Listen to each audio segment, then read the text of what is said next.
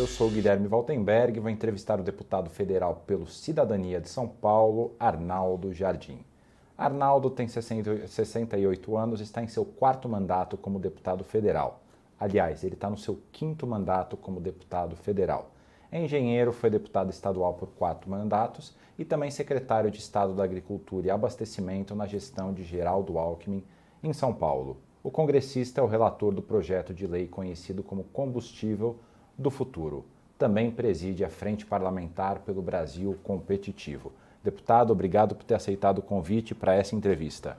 Estou muito feliz de estar aqui, Guilherme. Quero cumprimentar você, a toda a equipe do Poder 360 aqui. Vocês não só veiculam informações, mas vocês ajudam a formar também opiniões, conceitos e nós estamos vivendo um momento muito desafiador, né? Eu, se você me perguntasse o que, que eu pedi para o Papai Noel, afora regalos, estou lameirar uma bebida que eu gosto, é, com os meus filhos, falei de uns jogos que a gente reúne a família para fazer, mas eu pedi muito que nós pudéssemos, e eu vou trabalhar muito para isso, esse ano, quebrar o clima extremo de polarização que nós temos. Porque eu acho que quando as coisas viram assim, é Fla-Flu, tá certo? Ou é Corinthians e Palmeiras, ou Grêmio Internacional, ou Atlético e Cruzeiro, quando as coisas estão muito polarizadas, você fica repleto de adjetivos e muito carente de substantivo. Então, estou animado para ver se esse ano a gente deslanda, deslinda alguns projetos que são tão importantes para a retomada do crescimento. Isso passa por construir mais convergência e superar divergências. E antes da gente entrar nos detalhes de todos esses projetos, eu queria agradecer também a todos os web espectadores que estão assistindo nesse momento a este programa. Essa entrevista está sendo realizada ao vivo no estúdio do Poder 360 em Brasília, em 17 de janeiro de 2024. E para ficar sempre bem informado, você já sabe, inscreva-se no canal do Poder 360, ative as notificações e não perca nenhuma informação relevante. Eu começo a entrevista perguntando: deputado, o senhor é o relator do projeto Combustível do Futuro. Quando que o relatório deve ser apresentado? Logo no começo do trabalho legislativo, nós temos agora, hoje, o deputado Rodrigo, o senador, perdão, Rodrigo Pacheco, presidente do Congresso, marcou a sessão de abertura para o dia 5 de fevereiro, à tarde. Então, nós vamos retomar na primeira semana de fevereiro os trabalhos. E logo no início eu já estarei com o relatório pronto. Mas se você me permite, Guilherme, porque você bem sabe, mas eu quero dizer àqueles que nos ouvem o que é o combustível do futuro. Por favor. O projeto Combustível do Futuro define regulamentação sobre alguns itens. Olha que bacana, gente. Vou mencionar. Etanol. O Brasil é campeão de produção de etanol. Nós já temos hoje uma grande produção. O etanol é misturado na gasolina, 27%, e o projeto regulamenta e prevê um cenário para isso aumentar para 30%. 30%. 30%. Então, esse é o primeiro ponto do relatório do combustível do futuro, de 27% para 30% a mistura mínima de etanol. Isso significa favorecer o meio ambiente, menor impacto. Por que aqui em São Paulo, e eu vou voltar aqui no paralelo, São Paulo é uma das 20 maiores metrópoles do mundo. Já foi a nona, já foi a décima primeira, tem cálculos aí variados, tem muita cidade da China que nos surpreende, vamos chamar entre as 20. Em termos de qualidade do ar na cidade de São Paulo, do ponto de vista de qualidade, está em centésima, décima quarta. Por que isso? Muito a ver com o biocombustível com a presença do etanol e com a presença do biodiesel. De, deixa tá? eu saber, eu acho que eu não entendi muito bem é, essa posição de São Paulo. É a vigésima maior é, metrópole em número de tá pessoas. Tá entre, em número de pessoas. Mas entre aquelas que mais poluem... Qualidade tá em... do ar. Tá. Da atmosfera de São Paulo. São Paulo é a é, centésima, décima quarta metrópole do mundo. Outras metrópoles são muito mais poluentes. O caso dramático agora de Dublin, uhum. o caso dramático de Nova Delhi, na, na Índia, o caso da própria Beijing, antiga Pequim, que é a capital da China, que são altamente poluentes. Por que, que São Paulo é diferente com relação a isso? Exatamente pela presença dos biocombustíveis. Então, nós temos Você lembra um tempo anterior? São Paulo, ar inapropriado. Então, há quanto tempo que não há um levantamento como esse? É verdade, é Tá verdade. certo? Por conta exatamente dessa presença. Então, o combustível do futuro versa sobre estes que são combustíveis mais favoráveis à questão ambiental e que sinalizam para o futuro. Falei do etanol, SAF, essa sigla vai ficar muito frequente. S de Sustainable, A de Aviation, F de Fuel. Então, combustível sustentável da aviação. Hoje, todo o movimento aeronáutico de aeronaves no mundo é responsável por cerca de 5% dos gases emitidos, gases de efeito estufa que causam as mudanças climáticas. No caso das grandes metrópoles, você pega o que emite Congonhas, o que emite Guarulhos, com bica, ou se você falar de Nova York, o que é o JFK e o, e o aeroporto de, regional de Nova York, que é o LaGuardia, tá certo? Eles são responsáveis por cerca de 9% dos gases emitidos nessas metrópoles. Então agora é um processo internacional, nós vamos começar a misturar também um componente para obter o combustível sustentável, ir diminuindo com isso a emissão de gases que vem a partir da querosene de aviação. E já tem um percentual que vai, ser que vai começar essa mistura? 1%, gradativamente nós vamos até 10%. O parecer no combustível do futuro vai definir essa escala. Então nós vamos ter o etanol, o SAF, nós temos o diesel verde. Que é o Que é um- biodiesel também, é conhecido como É biodiesel? diferente. Tá, É então diferente. qual- o vamos lá. diesel verde é um diesel que vem com outra base, exatamente como uma alternativa ao aquilo que é o diesel fóssil. Tá. E o biodiesel, que é a mistura que nós fomos crescentemente fazendo. Agora, uma decisão recente, passou agora a partir de janeiro, já ser 14%, vai 15%, e nós vamos na legislação e no parecer fazer uma escala de crescendo isso para que a gente possa gradativamente ter esse elemento, que vem à base de óleos vegetais ou à base de sebo bovino, tá certo? Que mistura no diesel e, portanto, to- tornando também o diesel menos impactante e gerando empregos. Claro. Porque quando você tem um combustível fóssil, você tem todo o processo de extração, aí processa ali numa refinaria e vende. É diferente de um biodiesel que você tem que plantar, você tem que colher leguminosa, que pode ser mamona, que pode ser soja, que pode ser macaúba, tá certo? Várias variedades, o Brasil é extraordinário no que diz respeito a isso, para você extrair exatamente o óleo. Então nós vamos tratar no combustível do futuro de etanol, de SAF, de diesel verde, de biodiesel. Vamos traçar de captura de carbono. Hoje há métodos para você capturar o CO2 e para você, com isso, também diminuir a sua presença na atmosfera. E nós vamos também definir o biometano e o biogás. Tá certo? Olha o que é. Eu te contei há poucos instantes, nós estávamos aquecendo aqui a conversa, que eu fui ao Mato Grosso, lá eu fui visitar a Nutribras, uma grande produtora de suínos, tá certo? Tem frigorífico, tudo mais, então você tem todo aquele produto que fica, ou da criação, ou do processamento, tudo mais, aquilo lá pode virar biometano, ou seja, aquilo que ficava se deixa para a natureza só para apodrecer. Eu estou falando de restos que são florestais, eu estou falando de processo de criação, aquilo lá causando poluição, emitindo, você faz num ambiente co- confinado, capta aquele gás, tá certo? E faz ele produzir energia sem poluir a questão ambiental. Então, o combustível do futuro é tudo isso. É coisa muito importante.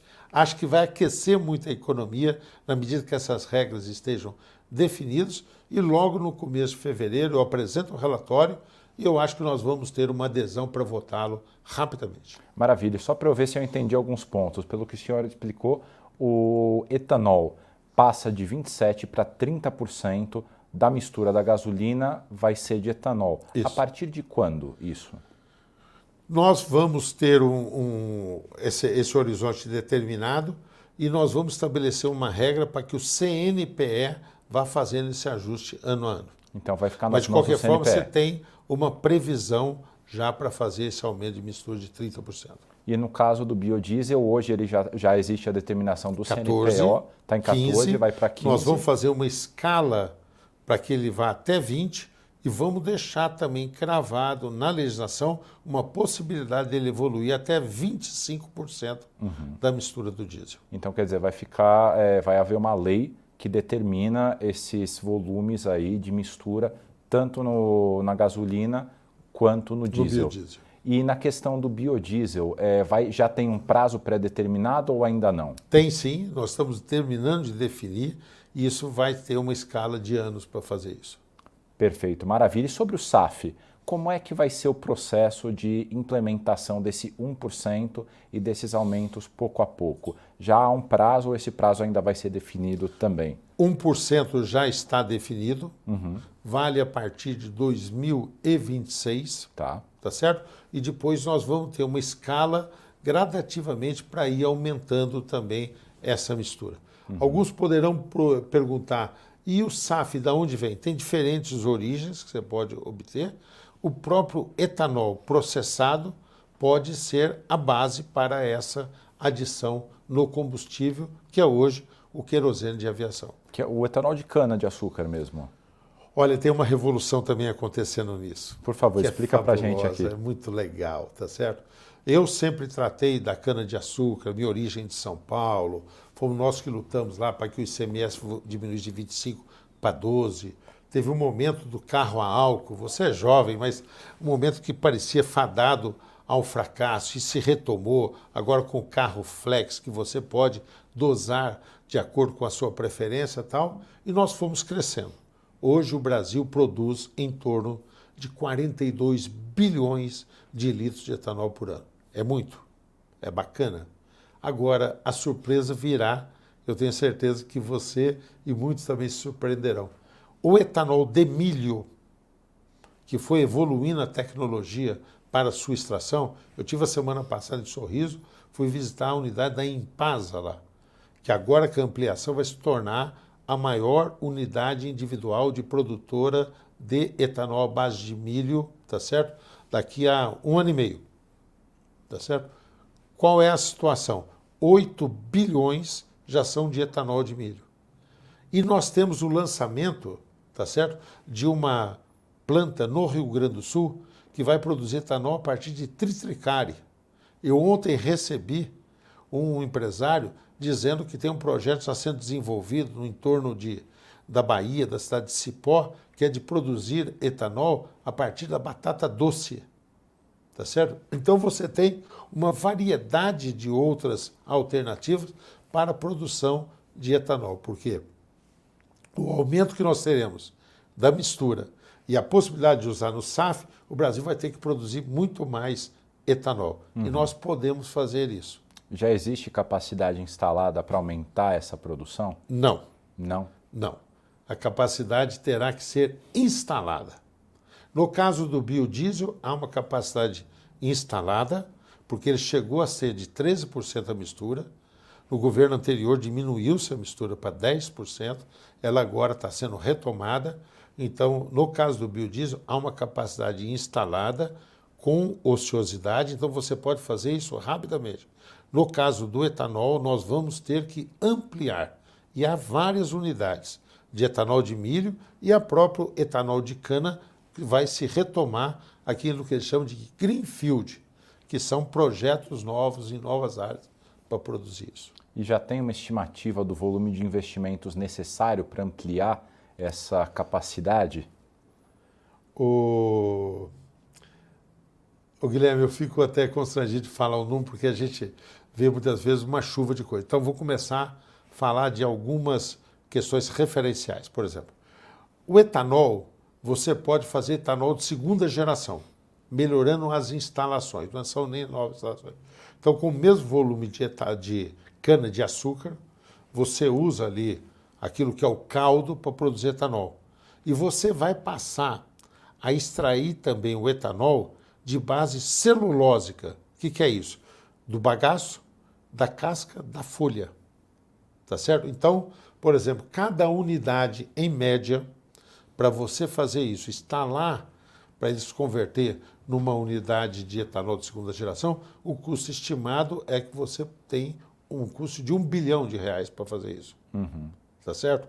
Nós temos um projeto agora que o grupo Acelen, tá certo? Lançou na Bahia, já foi anunciado, que é de 2,7 bilhões de dólares para produzir exatamente etanol, base do SAF, tá certo? A partir da Macaúba, no, do ponto de vista da Bahia, uhum. né?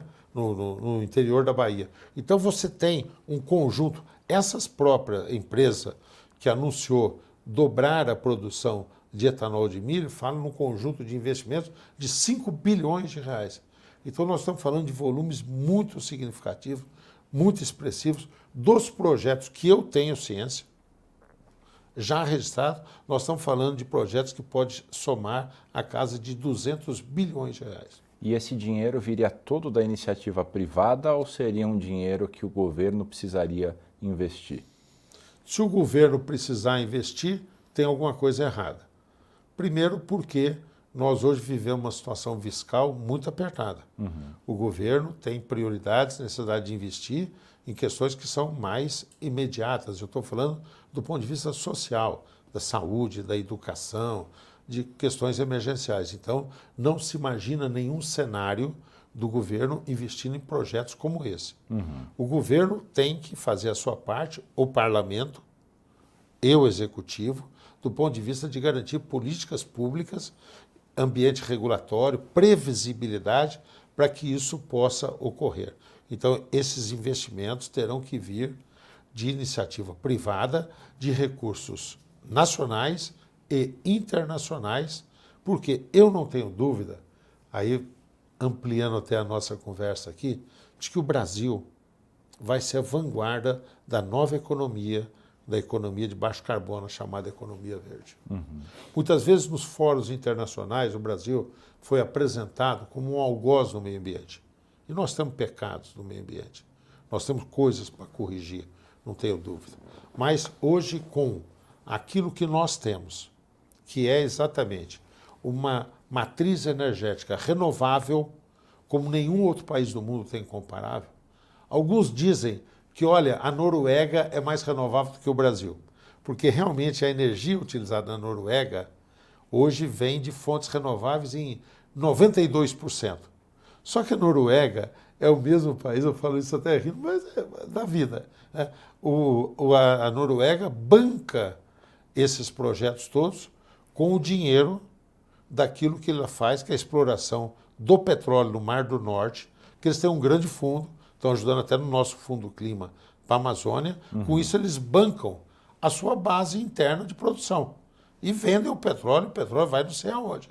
Tá certo? Eles não usam lá. Uhum. Eles usam o dinheiro do petróleo para fazer isso. Mas nós temos uma matriz energética que é sem comparação. A matriz de biocombustíveis, eu falei do etanol, você me perguntou sobre o biodiesel, eu falei que vai acrescentar diesel verde, nós vamos acrescentar biogás, biometano, então nós temos todo um capítulo que já é muito renovável e vamos fazer mais.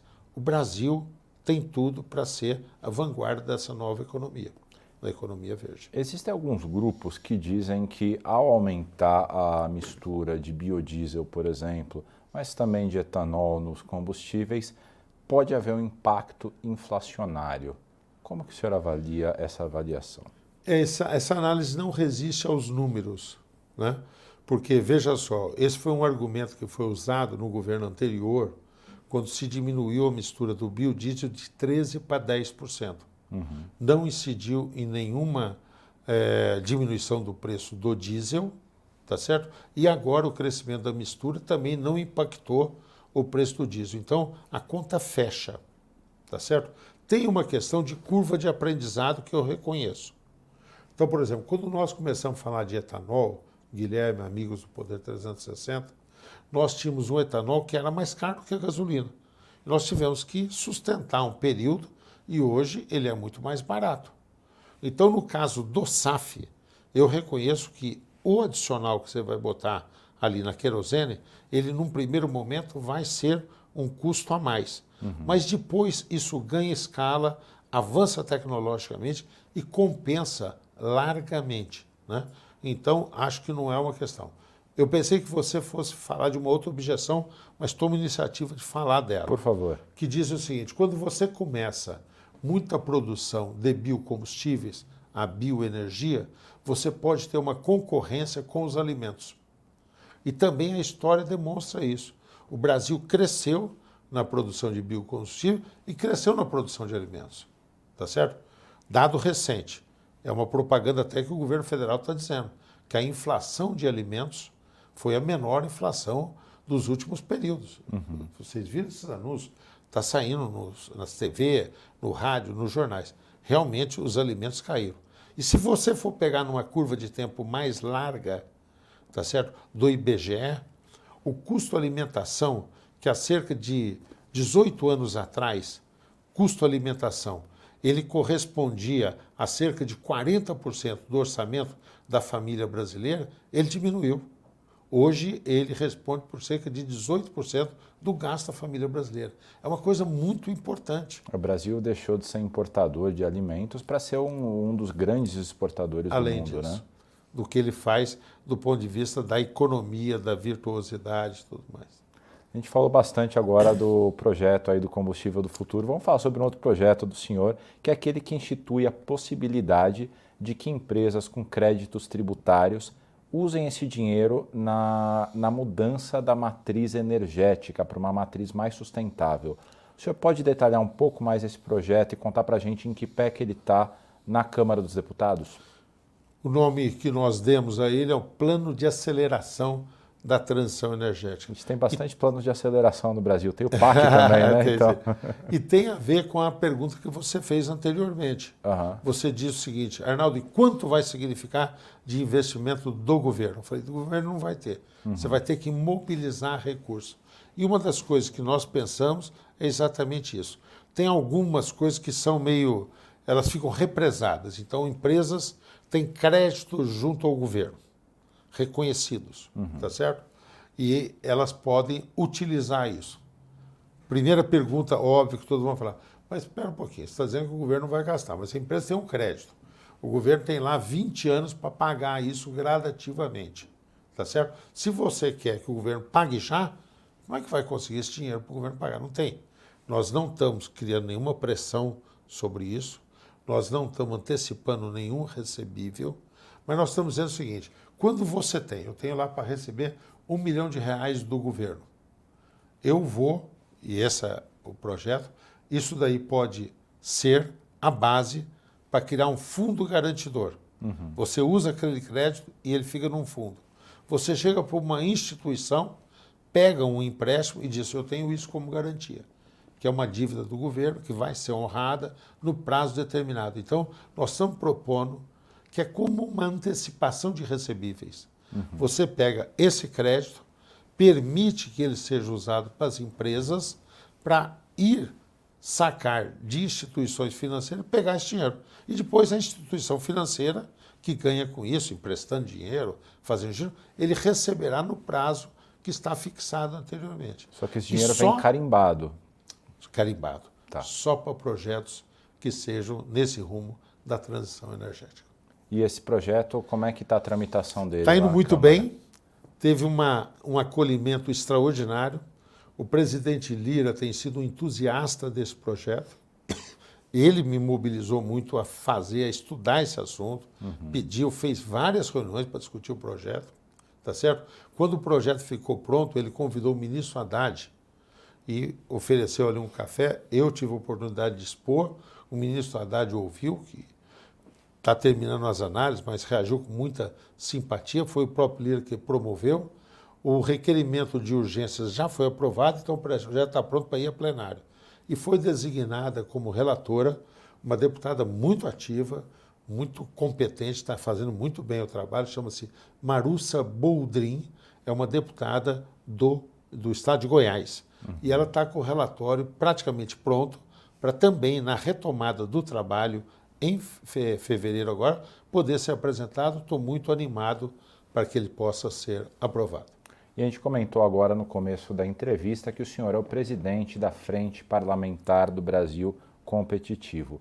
Uma da, um dos temas que vocês querem trazer nesse ano é a questão da reforma administrativa e da qualidade do gasto público. O Brasil gasta mal? Muito mal. E não tem uma medida sistemática de como fazer isso. Esse assunto foi levantado pelo Movimento Brasil Competitivo, que é um movimento estruturado, que é um movimento que recorreu a organizações para fazer essa avaliação. Eu destaco, por exemplo, a Fundação Getúlio Vargas, que ajudou nessa análise. Nós começamos esse diálogo com várias autoridades do governo e a primeira atividade organizada nossa agora, também do movimento Brasil Competitivo, da Frente Parlamentar Brasil Competitivo, é discutirmos essa questão. Você, Guilherme, por exemplo, tem um investimento do governo na área da saúde, uma campanha de vacinação. Se faz a campanha e depois, o ano que vem, se faz uma nova campanha. E não tem uma sistemática de avaliação daquilo que foi feito, ou uma uhum. mensuração mais efetiva de resultados. Ou um outro ponto que nós queremos chegar, que é uma análise entre o que foi gasto e o que foi obtido se compensou. Uhum. Porque não é para deixar de atender um problema, o problema persistirá. Mas você discutir uma mudança de abordagem, uma mudança de foco. Eu falo de, de iniciativas na área da educação, eu falo de iniciativas na área da saúde ou social. Então, qualidade do servidor público.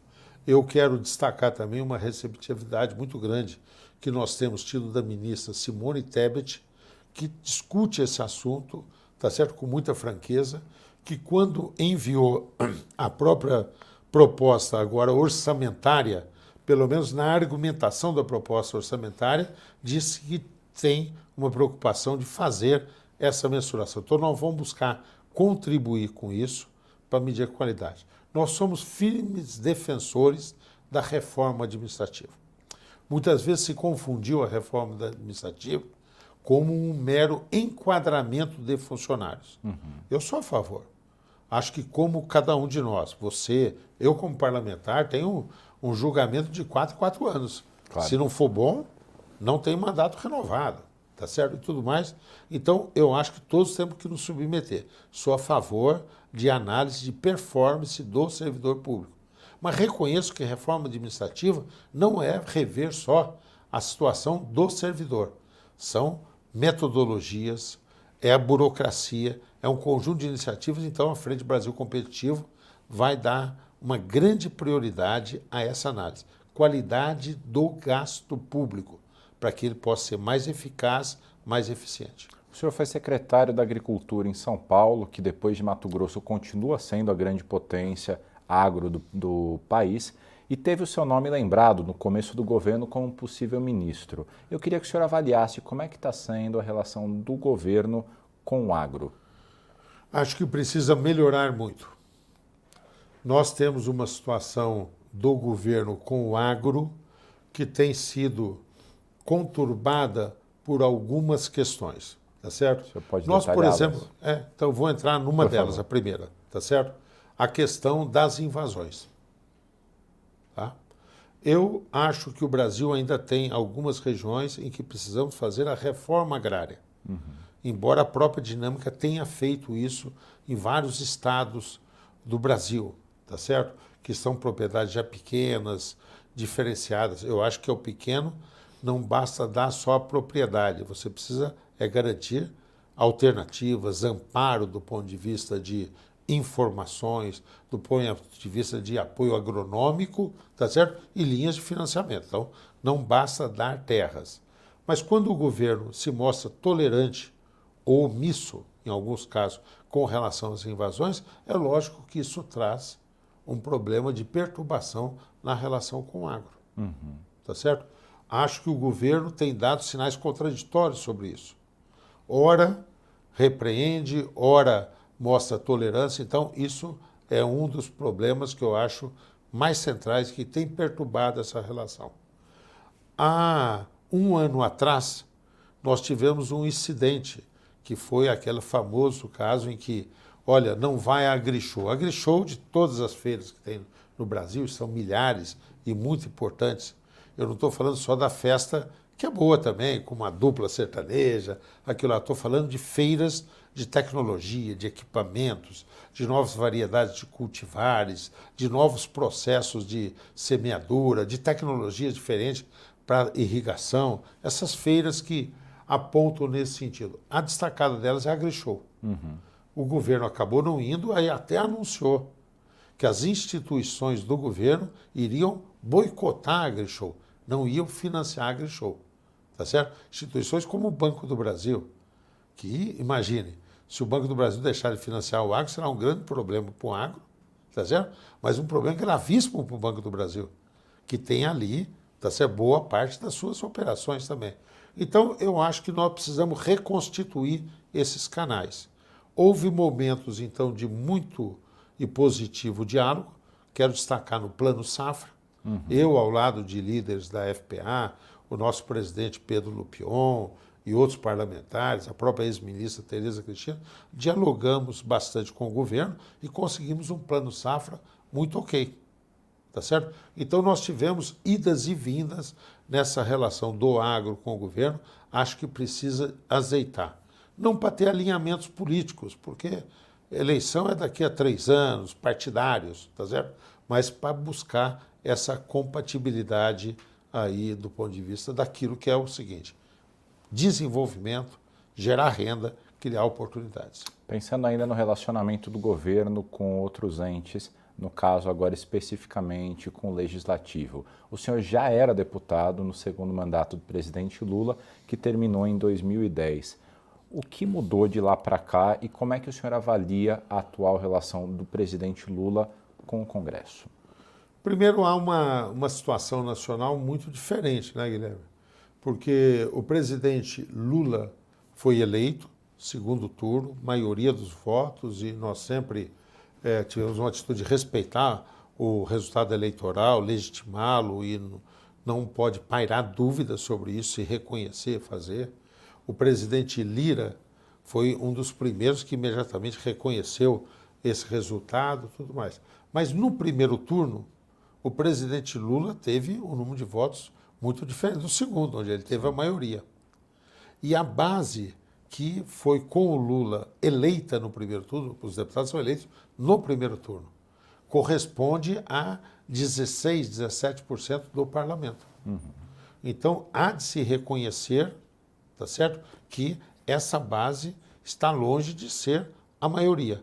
Então, impõe ao governo a necessidade de constituir uma governabilidade, tá certo? De constituir uma maioria parlamentar e de ter sintonia. Ao mesmo tempo, após, é, ao lado dessa mudança política, nós temos outra circunstância. Nós temos um legislativo mais empoderado, de iniciativas, de capacidade de gerir o próprio orçamento. Então, isso tudo exige uma, um momento de acomodação. Todas as vezes que houve diálogo, eu acho que isso prosperou. Acho que o governo tem uma base de apoio na, no Senado Federal e acho que na Câmara também ele inicia o governo com uma base mais constituída de apoio. Então, acho que não haverá problemas estruturais de governabilidade.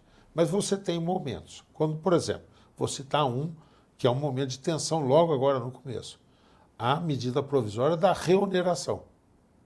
Tá certo? Nós vimos desde o governo Lula, estou dizendo porque não para você, mas para quem está tá nos ouvindo, com uma desoneração de alguns setores. Essa desoneração significa o seguinte: ao invés de incidir sobre a folha salarial, você tem uma incidência sobre o faturamento, tá certo? Da contribuição das empresas. Então, muda isso, alivia aquilo que é chamado custo da folha para as empresas, tudo mais. São 17 setores. Começou na Dilma. Foi renovado ano a ano, período por período, foi sendo renovado. Manifestamos a vontade de fazer essa renovação, porque todo mundo sabia que isso findaria no dia 31 de dezembro de 2023. Tá certo? O governo disse: prefiro que não, quero discutir mais amplamente, quero apresentar uma proposta. Não veio. Insistimos. Foi votado no Senado o governo disse: vamos esperar, vamos ter uma proposta. Não veio. Foi votado na Câmara. A Câmara votou. Foi a sanção, o presidente vetou e disse: vou apresentar uma proposta. Tá certo? Não veio isso e agora nós temos uma medida provisória que restabelece, em outras bases, mas restabelece a oneração. Tá certo? É óbvio que o governo não tem maioria parlamentar para isso. E o que, que deve acontecer com a SMP agora? Eu acho que o governo vai ter que decidir, mas o recado está muito claramente dado. No parlamento, essa medida será rejeitada, o que traz uma grande instabilidade. Imagina do ponto de vista jurídico, tá certo? Foi cobrado, aí vai ter que ser devolvido. Como é que vai ser esse procedimento? Você quer, porque quando você edita uma medida provisória, ela já entra imediatamente é, em vigor. Deixa eu citar um outro exemplo, para que a gente possa entender todo o contexto. Você sabe que eu estou festejando, porque a isso me dediquei, a aprovação das debêntures de infraestrutura. Uhum. Uma nova forma de financiamento para projetos de infraestrutura, tem as debêntures incentivadas, a de infraestrutura complementa isso, se encaixa, vai possibilitar mais investimentos nesse segmento, são os fundos, não é disso que eu estou falando agora. Estou mencionando para dizer o seguinte: sabe como foi a votação na Câmara das debêntures de infraestrutura? Não, de cabeça eu não sei. Por unanimidade. Tá certo? Por quê? Porque nós dissemos, isso aqui não é uma coisa de governo, isso aqui é uma coisa de Estado, precisa para desenvolver. A oposição votou a favor. Uhum. Arnaldo, puxa vida. E faz tempo que tinha esse projeto. Esse projeto foi votado no Senado, na Câmara, porque eu fui relator, depois foi para o Senado e voltou. Quando foi votado na Câmara, tá certo? Era governo Bolsonaro, eu convenci e o PT votou a favor. O PT votou a favor. Foi para o Senado. Lá demorou muito. Agora voltou para a Câmara. E eu convenci, não eu, o movimento, estou dizendo eu simbolicamente, porque eu fui quem a pessoa que apresentou o relatório. E a oposição, tá certo? Ali liderada pelo PL, votou a favor. Então, acho que tem espaço para construir convergência. Eu comecei o programa manifestando quase que um apelo para que isso viesse, e eu reitero isso nesse momento, tá certo? Discutir temas que sejam substantivos para o país, acho que nós vamos conseguir. Olha o que, e aí eu reputo uma grande liderança ao presidente Lira, nessa questão, olha que foi votar a reforma tributária. Uhum. Tivemos votos contrários à reforma tributária, mas constituiu isso uma grande maioria. Por quê? Porque era um projeto de interesse do governo? O governo apoiou. O governo até festejou. Mas o governo não interveio e não foi determinante para votar a reforma tributária. Uhum. Foi a próprio parlamento ciente de que isso era uma necessidade da sociedade. E com essa costura do começo para o fim, da nossa discussão, chega ao final essa edição do Poder Entrevista. Em nome do jornal digital Poder 360, eu agradeço ao deputado federal Arnaldo Jardim por essa entrevista. Muito obrigado, um abraço a todos. E agradeço também a todos os web espectadores que assistiram a este programa. Essa entrevista foi realizada ao vivo no estúdio do Poder 360 em Brasília, em 17 de janeiro de 2024. E para ficar sempre bem informado, inscreva-se no canal do Poder 360, ative as notificações e não perca nenhuma informação relevante. Muito obrigado e até a próxima. Poder Monitor, a ferramenta mais completa para monitorar os três poderes. Acesse agora poder.cc/monitor e ganhe 30 dias grátis.